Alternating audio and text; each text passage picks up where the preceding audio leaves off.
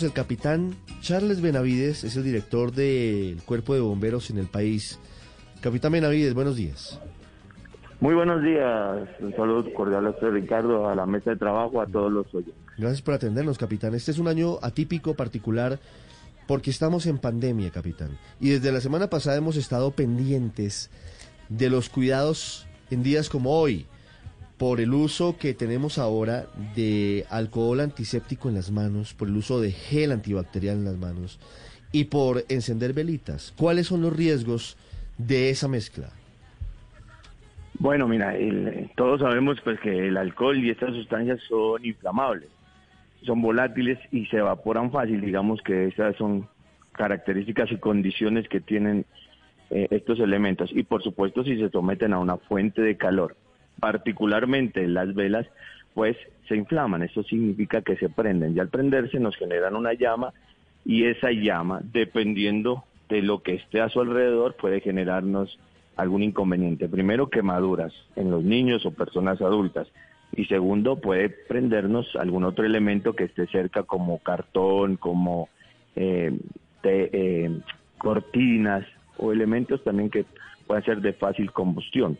Entonces, el ideal es que no mezclemos esto. Incluso hoy podemos no utilizar mucho alcohol ni gel, sino lavarnos las manos con jabón, que también recuerden es una medida que se toma para que nosotros podamos eh, de alguna manera eliminar el virus si es que lo tuviésemos o eh, determinar el, no contagio con otras personas. Entonces, sí existe ese riesgo, eh, como siempre ha existido, desde que tengamos fuentes de calor abiertas, como son estas llamas pequeñas, pues tenemos un riesgo de que se nos pueda aprender algo y las medidas que tomemos marcarán esa diferencia en que ocurra y no. Claro, capitán Benavides, precisamente quería preguntarle de esto, pues más allá del tema del alcohol y del gel que generan un riesgo adicional eh, en esta noche de velitas, normalmente en anteriores noches de velitas, ¿cuáles han sido los casos de incendios que ustedes han tenido que atender y cuál ha sido el motivo? ¿Por manipulación de menores o por o porque la gente se descuida o porque deja las velitas prendidas? ¿Cuál, ¿Cuál sería su sugerencia para, para las personas para esta noche? Bueno, todo lo que tú me dices ha sucedido, es decir, se dejan las velas eh, prendidas y nos retiramos a otros sitios, entonces estas a veces nos generan incendios por los elementos que tienen al Dejamos las velas prendidas y los menores también jugando.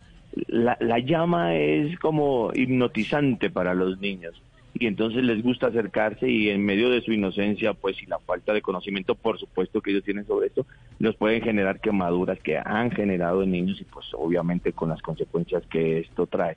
Y también tenerlo en lugares cerrados o con elementos inflamables cercanos.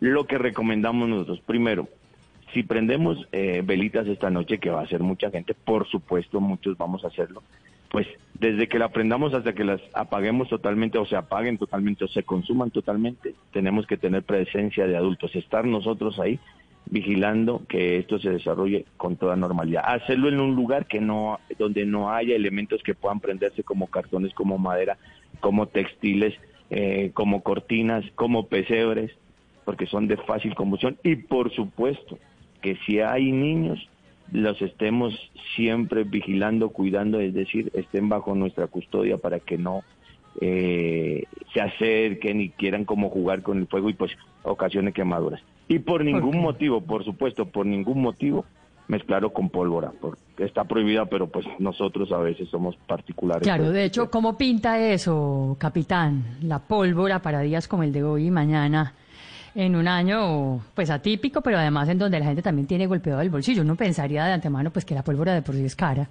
y que son pocas, mucho menos las personas que van a salir a echarla, pero no sé, ¿ustedes qué dicen?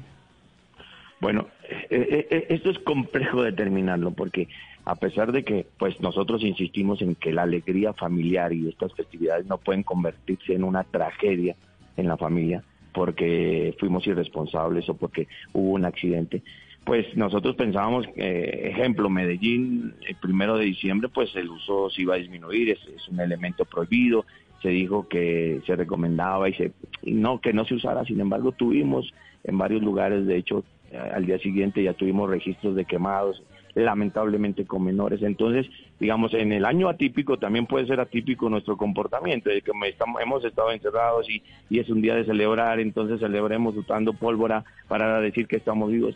Yo diría y recomendaría enfáticamente que si hay alguna costumbre, hay alguna, digamos, eh, tarea o actividad que hemos venido realizando todos los años, que es con la pólvora, si pone en riesgo mínimamente nuestra salud, la salud de, nuestros familiares o la vida incluso, no debemos hacerla, debemos eliminar la costumbre, debemos eliminar esta actividad de nuestras vidas y seguramente seremos creativos para realizar las cosas. Yo siempre he dicho, nuestra inteligencia debe servir, por supuesto, para que hagamos las cosas bien y no al contrario para ponernos en riesgo. Capitán Benavides, muchas gracias. Con mucho gusto.